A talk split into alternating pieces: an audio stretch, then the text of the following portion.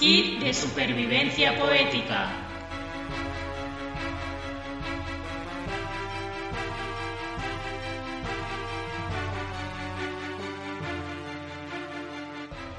El kit de supervivencia poética es una mochila que contiene lo imprescindible para desarrollar habilidades poéticas en diferentes entornos.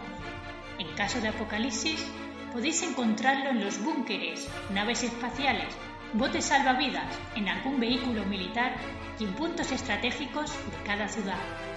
Si te encuentras solo, perdido, abandonado, confinado, no dudes en recurrir al más cercano.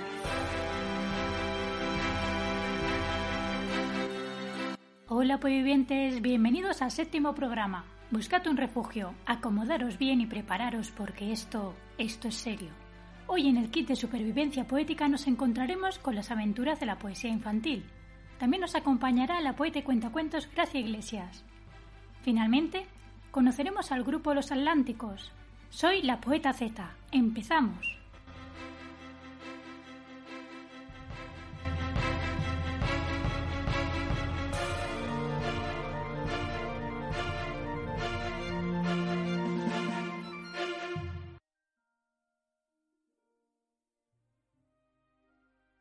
La poesía es un viaje desde que empieza el primer verso hasta que acaba, en el que podemos experimentar diferentes emociones, sea cual sea nuestra edad. Como todos sabemos, existe la poesía para adultos y la poesía para niños, con el fin de que todos podamos disfrutar de este género. Hoy nos vamos a centrar en los más pequeños. Pero, ¿en qué se diferencia la poesía para niños de la poesía para adultos? Podría decirse que aparte de la complejidad del contenido, obviamente, en la poesía para niños destacan principalmente dos cosas, la moral y la voluntad pedagógica. Y es que está demostrado que la poesía ayuda a estimular el desarrollo de los niños en el ámbito emocional, comunicativo e incluso cognitivo. Les ayuda a desarrollar su creatividad y espontaneidad, a mejorar el vocabulario y asimilar nuevas palabras, a adquirir mejor los conocimientos, a valorar la belleza de lo que nos rodea, a fortalecer los vínculos afectivos y además les estimulan la memoria auditiva y visual. Por lo tanto, la poesía podría considerarse uno de los recursos educativos más eficaces en la infancia y adolescencia. Durante mucho tiempo la poesía infantil ha sido transmitida a los niños desde la oralidad, a través de canciones y narraciones, hasta que se inventó el texto escrito, y entonces nos la encontramos en cuentos o poemarios. Si hablamos de poetas para niños, no podemos olvidar a ciertos autores, como son Lope de Vega, Quevedo, Becker, Rubén Darío, Antonio Machado, Gabriela Mistral, Lorca, Gloria Fuertes, María Elena Walsh o Isabel Bornemann. Algunos les dedicaron solo unos poemas y otros volcaron toda su vida a los niños. En todo caso nos dejaron maravillosos poemas que nunca olvidaremos, como este de Gloria Fuertes, que aparte de bello nos sirve para mejorar la inteligencia asociativa. Y dice así, cada abeja con su pareja, cada pato con su pata, cada loco con su tema, cada tomo con su tapa, cada tipo con su tipa, cada pito con su flauta, cada foco con su foca, cada plato con su taza, cada río con su ría, cada gato con su gata, cada lluvia con su nube, cada nube con su agua, cada niño con su niña, cada piñón con su piña y cada noche con su alba. Precioso, ¿verdad? También hay poemas que han pasado a ser canciones populares, como este de Lorca, que de hecho recuerdo que me cantaba mi madre de pequeña.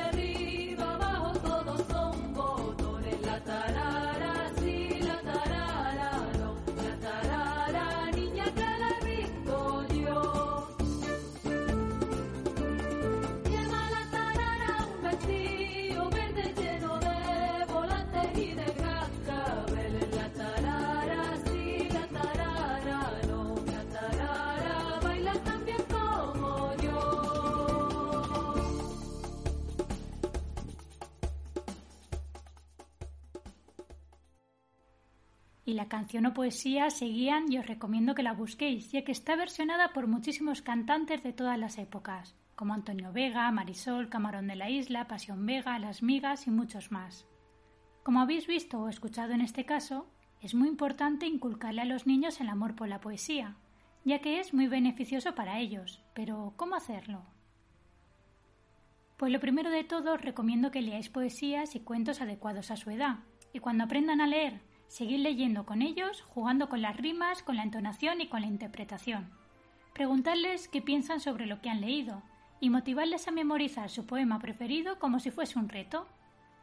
Y después premiadle por ello, por ejemplo, con una corona hecha de cartulina, con un diploma, con su plato preferido, o también podéis pedirles que lo reciten en familia y aplaudirles cuando terminen, por todo el esfuerzo que han hecho. Otra de las cosas que podéis hacer es incitarles a escribir inventándose la continuación de algún poema, o haciendo uno propio. De esta manera vuestros hijos o hijas podrán divertirse con la literatura y querrán seguir leyendo. Hoy tenemos con nosotros a la muy polifacética Gracia Iglesias, periodista, poeta, cuentacuentos, organizadora de eventos, profesora de escritura creativa y hasta actriz de doblaje. Es autora de cuentos como Felipe tiene gripe, Marcelina en la cocina, Que jaleo Timoteo, Buen camino Celestino, La extraña visita, El hilo, Pepita Sarmiento, Obimamis y Papaguarais, Por una mosca de nada, El rombo feroz, Me pica el ombligo, Mustache, no puedo dormir, Grande Grande, Moncho Rabioso y Magodonte, Qué golazo, El gran fichaje, El tesoro de Isla Cocina y El dragón de la chimenea. Aunque también ha escrito libros de poesía y narrativa para niños, tales como El mundo de Casimiro, El tren de los ronquidos, Subasta extraordinaria o Karin Mil las cebras. La obra de Gracia no termina ahí, sino que también ha escrito libros de no ficción para niños como Un día en la vida de Yeira y Yuri ha escrito una carta para ti, además de libros de poesía para adultos, como Sospecho que soy humo, aunque cubra mi cuerpo de cerezas, distintos métodos para hacer elefantes, gritos verticales y la cicatriz. Finalmente, y por si esto fuera poco, también ha colaborado en varios métodos didácticos del Grupo Anaya, en la franja de 3 a 5 años. Gracia Iglesias ha ganado también muchísimos premios, como el Premio Torre del Agua al Mejor Álbum Infantil Español en 2020, el premio White Ravens de la Biblioteca Internacional de Múnich en 2019, el sexto premio Plastilina y Amigos en 2019, el premio Burros Verdes en 2017 por su trayectoria poética, el séptimo premio Luna de Aire de Poesía Infantil en el 2009, el decimonoveno Premio Nacional de Poesía Fundación Miquel Hernández en 2004, el tercer premio Gloria Fuertes de Poesía Joven en 2002 y el Premio Extraordinario de la Licenciatura de Periodismo por la Universidad Complutense de Madrid en el año 2000. También ha sido finalista y seleccionada en muchos otros premios que os recomiendo que vayáis a su página web para echar un vistazo, graciaiglesias.com. Su recorrido, de verdad, os va a dejar con la boca abierta. Hoy, Gracia ha tenido la amabilidad de estar con nosotros, así que desde el kit de supervivencia poética te damos la bienvenida. La primera pregunta que me viene a la cabeza después de conocer todo lo que has hecho es ¿por qué elegiste la literatura infantil y no otro tipo de literatura? La verdad es que no estoy muy segura de si yo elegí la literatura infantil o la literatura infantil me eligió a mí, porque desde pequeña yo tuve claro que yo quería escribir cuentos para niñas y niños. Yo decía que quería ser Gloria Fuertes, como si ser Gloria Fuertes fuera un oficio en sí mismo. ¿Y por qué? Porque me apasionaba leer, me apasionaba, me apasiona todavía, pero cuando era pequeña era meterme en unos mundos que, que eran imaginación pura y yo siempre he jugado muchísimo, muchísimo hasta que he sido muy mayor y todavía sigo jugando, porque al final actuar, recitar, hacer performance, contar cuentos, pues son casi otras formas de juego. Así que yo creo que la literatura infantil me ha elegido a mí, no fui yo la que la eligió, pero en todo caso si hubo algo de voluntario fue el, el hecho de descubrir en ella mundos maravillosos y nunca me he arrepentido de esa decisión. Qué bonito, ¿no? Esos mundos maravillosos que se crean con la lectura y más cuando eres pequeña, que todo es posible y que se vive con tantísima intensidad. Dices que a día de hoy todavía sigues jugando y viviendo mil aventuras. Y yo quería preguntarte qué es lo que sientes cuando pasas de ser tú a uno de tus personajes, es decir, cuando estás de cuentacuentos. Pues es curioso porque Gracia e Iglesias es un todo.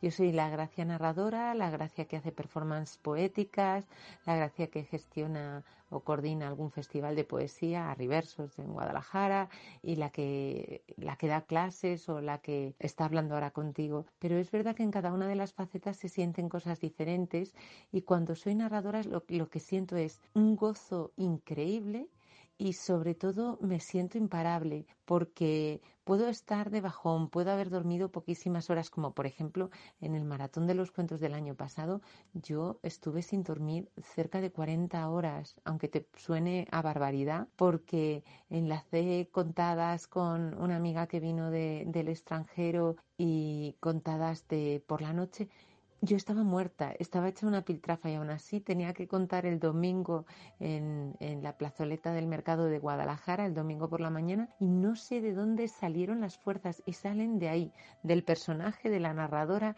que en cuanto me pongo mi ropa de contar, a mí me gusta llevar ropas coloridas y unos pendientes de libros y algunos otros accesorios, un, un sombrero de mariposas, pues ya nada, nada me puede parar. De que eres una mujer imparable no hay duda. Además, después de ver todo tu recorrido, tus premios y todo lo que has logrado, a día de hoy, ¿qué sueño te queda por cumplir? Soy de esas personas afortunadas, yo creo que muy pocas en el mundo, que puedo decir que mis sueños se están cumpliendo. Además, no solo a nivel profesional, también a nivel personal. Vivo donde, me, donde siempre soñé vivir. Tengo la gran suerte de hacer cosas que me encantan y estar rodeada de personas maravillosas y sobre todo de haber cumplido mi sueño de infancia. Y los premios y todo lo demás ya ni te cuento, los libros publicados, pero todavía me queda un sueño por cumplir que es publicar en la editorial Barco de Vapor, porque yo de pequeña mm, devoraba los libros de Barco de Vapor y siempre he soñado con tener un libro en esa editorial. Claro que primero he de escribir un buen libro, mandarlo a concurso y tener suerte. Y sabemos que eso hay que, eso es mucha, mucha paciencia porque escritoras y escritores de muchísimo prestigio han tardado años, años, años y algunos no lo han conseguido todavía. Pero yo no pierdo la esperanza. Escribiré algo, lo mandaré a concurso y en algún momento de mi vida, ahora o cuando tenga un montón de años, lo conseguiré. Porque los sueños hay que perseguirlos con ese ahínco. Bueno, pues seguro que lo consigues, claro que sí. ¿Y qué resaltarías de tu estilo a la hora de escribir? ¿Por qué deberían comprar tus cuentos? Es difícil, es difícil hablar del propio estilo. De mi literatura y de mis cuentos se resalta muchas veces su sentido del humor y es curioso porque yo nunca, pensé que yo fuera una persona con un gran sentido del humor, pero luego a la hora de escribir para niños eh, me salen cosas muy divertidas. También eh, tengo especial facilidad para los cuentos rimados con muchísima pulcritud. Yo, yo pongo muchísimo cuidado en cómo rimo los cuentos y eso hace unido al sentido del humor, que tengan mucho éxito en la franja de edad de 3 a 6 años, más o menos. Entre 6 y 8 estoy escribiendo ahora cositas que también les hacen gracia, pero mi franja de edad top es entre 3 y 6 por estos cuentos rimados, con sentido del humor. ¿Por qué deberíais comprar alguno de mis libros o leer alguno de mis libros? Bueno, pues porque aunque tengo ese, ese punto eh, de estilo, realmente mis libros son todos muy diferentes entre sí. Transito distintas historias, algunos tienen mucha carga poética y yo creo que son libros en los que puedes encontrar sorpresas. Me gusta que se encuentren sorpresas en mis libros. Yo considero que el sentido de humor es imprescindible en la literatura para niños, que se lo pasen bien leyendo y así quieran leer más y más libros. ¿Y tú te acuerdas de cuando eras niña? ¿Quién podrías decir que son o que eran tus grandes referentes en el mundo de la literatura infantil? Pues yo tengo un gran referente vital que es Gloria Fuertes. No tanto por su forma de escribir, que yo mm, creo que no escribo como Gloria, sino por lo que hizo, por cómo era, porque escribía para adultos y escribía para niñas y niños y además era un personaje público que se daba toda entera cuando estaba en los recitales, en los cuentacuentos y vitalmente mi, gran referente es Gloria, Luego también poéticamente a mí me apasionan los poemas de Gloria Fuerte, sobre todo del libro Historia de Gloria. En poesía también otro gran referente que tengo es Miguel Hernández, me ha marcado mucho y José Ángel Valente. Y luego en literatura infantil me gusta mucho Carmen Gil. Me encantan los cuentos de Carmen Gil Y tengo otros dos referentes más que son Davide Cali, un autor italiano, que, bueno, te das cuenta de que alguien es referente tuyo cuando empiezas a hacer, como he hecho ahora, revisión de la biblioteca y ves que sale un libro y otro libro y otro libro que sin querer has ido comprando y que todos te apasionan. Y Wolf Elbruck, que este es, eh, yo creo que es alemán, no estoy muy segura de si es alemán o austriaco, y tiene unos libros maravillosos. Todos me apasionan, todos los libros de Wolf Elbruck. Gloria Fuertes, podemos decir más de uno que fue una grandísima mujer y que hemos crecido con ella. Y ahora, cambiando un poquito de tema, mencioné al inicio de la entrevista que aparte de escritora y cuentacuentos, tienes un curso de escritura. ¿Nos puedes hablar un poquito de eso? ¿A quién va dirigido? ¿Dónde te pueden encontrar? Y sobre todo, ¿qué es lo que van a aprender contigo? Sí, los cursos de escritura son una cosa que, estoy disfrutando muchísimo. Yo eh, he sido docente de muchas áreas en, en, mi pasado, sobre todo de gestión de la comunicación en empresas culturales, periodismo y esas cosas. Y había hecho algunos talleres de escritura cortitos, cosas de fin de semana, talleres de creatividad, siempre presenciales, siempre como muy, muy intensos, muy cortitos. Y ahora, bueno, pues el mundo ha cambiado totalmente. Yo empecé a dar algunos tips de escritura a través de Instagram, que en Instagram me podéis encontrar en arroba Gracia Iglesias, y la gente empezó a pedirme cursos de escritura. Y, resulta que yo, pues al mismo tiempo estaba, estaba también dándole una vuelta precisamente a eso, a entrar en el mundo digital, a compartir mis conocimientos a través del mundo digital. Y llegó la pandemia y todo se juntó. Yo llevaba una trayectoria eh, pensando en eso, llevaba un tiempo pensando en eso, en impartir cursos a través del online, a través de internet. Y ahora empecé en junio con un curso de escritura que acabamos de terminar, termina con el mes. Eh, hoy 29 hacemos la última masterclass como de regalo y digo masterclass porque voy a tener una invitada y va a ser muy chulo, como un fin de fiesta. Ah, he tenido dos grupos, son cursos de, eh, de cuatro semanas, dos, dos sesiones por semana, en total 16 horas de curso muy, muy, muy intensas porque, porque a lo largo de esas ocho sesiones se, se ve todo, desde técnicas de creatividad hasta cómo construir personajes, escenarios, acción, cómo trabajar la rima o las retaílas, cómo corregir los textos, en fin, es un curso muy, muy completo en el que yo he volcado toda mi experiencia y estoy muy satisfecha. En junio he hecho, como digo, el proyecto piloto que fue exitosísimo porque lancé con idea de tener un grupo de 10 personas, al final lo amplié a 15 y realmente el grupo se, se volaron, volaron las plazas de tal manera que he hecho dos grupos. En realidad he tenido dos grupos completos y ha sido fantástico. La siguiente edición será para septiembre, pero ojo, porque aunque las clases serán en septiembre, voy a abrir el plazo de inscripción ahora en julio, a mediados de julio. Por tanto, eh, bueno, desde luego, si la gente se apunta con tanto ahínco como para el primero, recomiendo a todo el mundo que quiera hacerlo que se dé prisa porque la primera vez volaron las plazas. En principio mi idea es abrir un, grupo nada más en septiembre. Luego ya veremos si las cosas se vuelven locas y hay demasiada demanda, pues igual abro otro grupo. Pero para mí es muy, muy agotador llevar dos grupos a la vez, aunque también es muy satisfactorio. Bueno, todo veremos, pero en principio las plazas se abren en julio, a mediados de julio, y podéis ver información y todo en graciaiglesias.com barra cursos. Muchísimas gracias, ya sabéis gente, si queréis formaros en literatura infantil, Gracia es la mejor opción. No dudéis en visitar su web, que os la repito, graciaiglesias.com y apuntaros a su curso. Y ahora, para finalizar, te agradecería que nos leyeses algún fragmento o algún cuento cortito de todos los que tienes. Bueno, para terminar os voy a leer uno de mis libros. Me pedís un cuento breve, pues voy a leeros, en vez de un fragmento, os voy a leer uno completo, pero es uno que se sale mucho de lo que la gente está acostumbrada a oír de mí. Así que requiere muchísima imaginación. Quiero que os imaginéis que estáis en un jardín y que vamos a hacer juntos una búsqueda.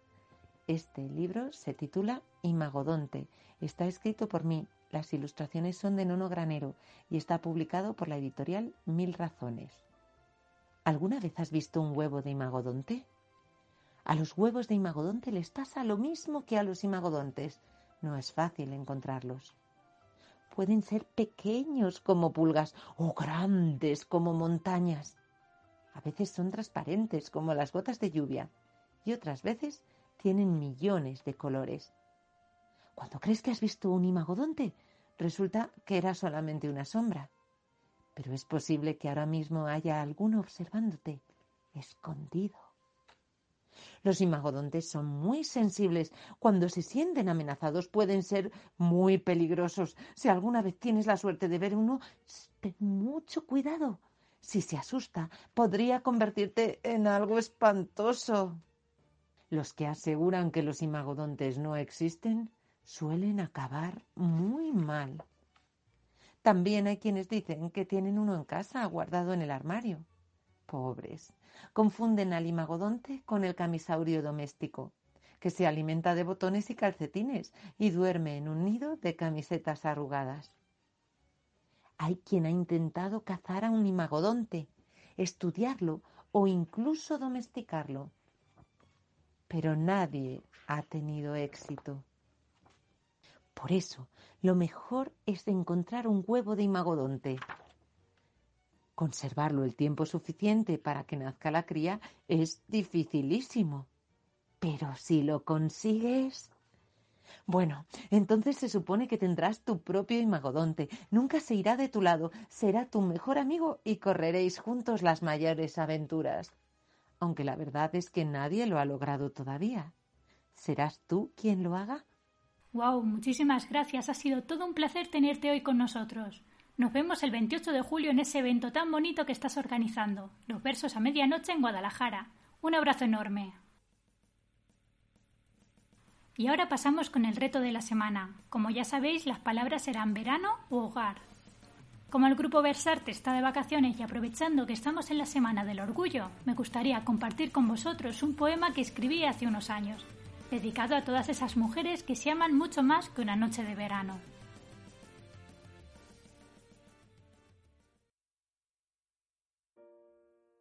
No quiero poseerte en una noche de verano, quiero hacerlo en cada café. Quisiera que me pronuncies en todos los rincones que quieran tus labios, que me verse el océano de tu mirada, que tus senos sean la poesía que guardo en mi mesita de noche.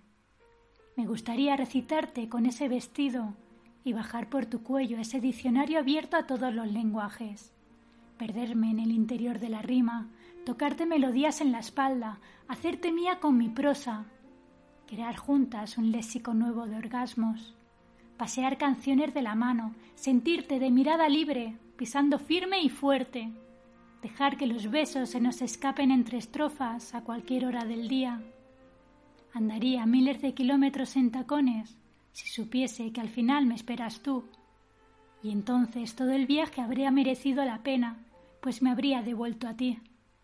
No, ya te he dicho que no quiero solo una noche de verano, quiero todo el universo que puedas concederme. Quiero ser tuya, siendo yo misma, y que tú seas mía, siendo sueño.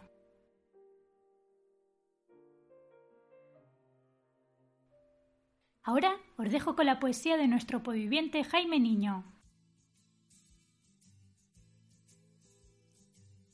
No eligieron el hogar donde abrir los ojos. Quizá y sólo quizá, si lo hubiesen sabido, habrían amanecido en otro lugar, lejos.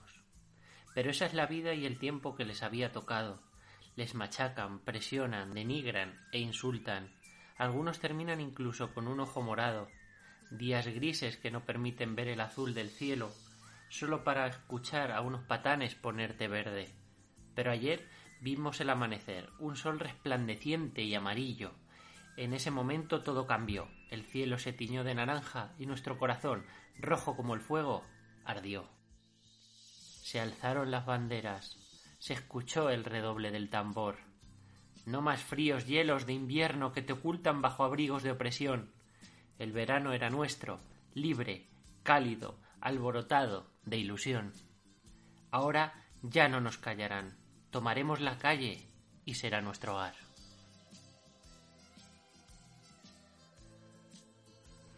Maravilloso, como siempre, nos encanta todo lo que haces.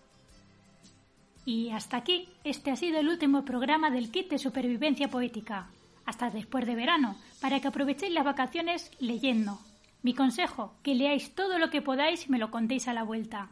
Y para todos aquellos que queréis disfrutar de la poesía veraniega, os espero en Summer Kid, el programa veraniego que llevaré a cabo en los meses de julio a septiembre, en el que os iré leyendo y comentando los poemas que me vaya encontrando. Y ahora os dejo con la receta de los Atlánticos.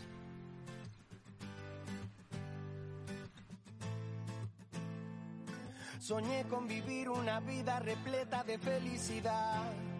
Soñé con hallar el tesoro escondido a la orilla del mar. Soñé con canciones que al mundo le gustaba escuchar. Y pronto entendí que está dentro de ti el poder para hacer tu sueño realidad. Penas y tristeza no, no me interesa. Todo lo que te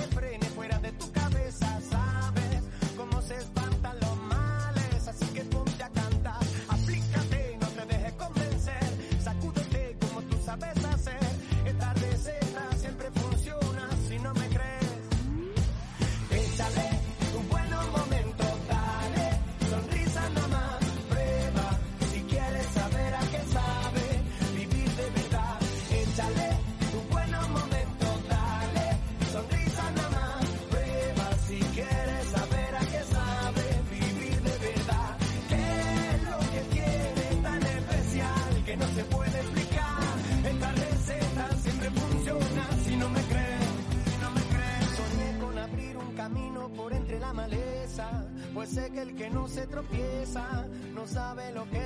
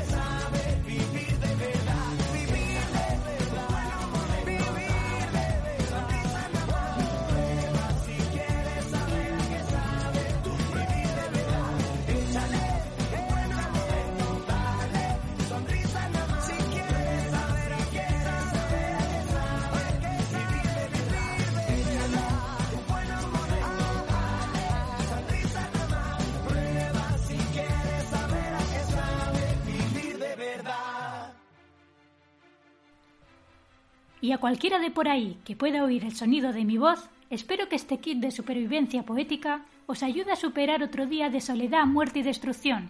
A todos los que estéis ahí fuera, escondidos en cuevas o huyendo, seguid haciendo lo que tengáis que hacer para sobrevivir, porque al final será la única forma de ganar en este rollo de apocalipsis zombie. Versadlos, rimadlos, declamadlos, lo que haga falta, pero sobrevivid. No dudéis nunca.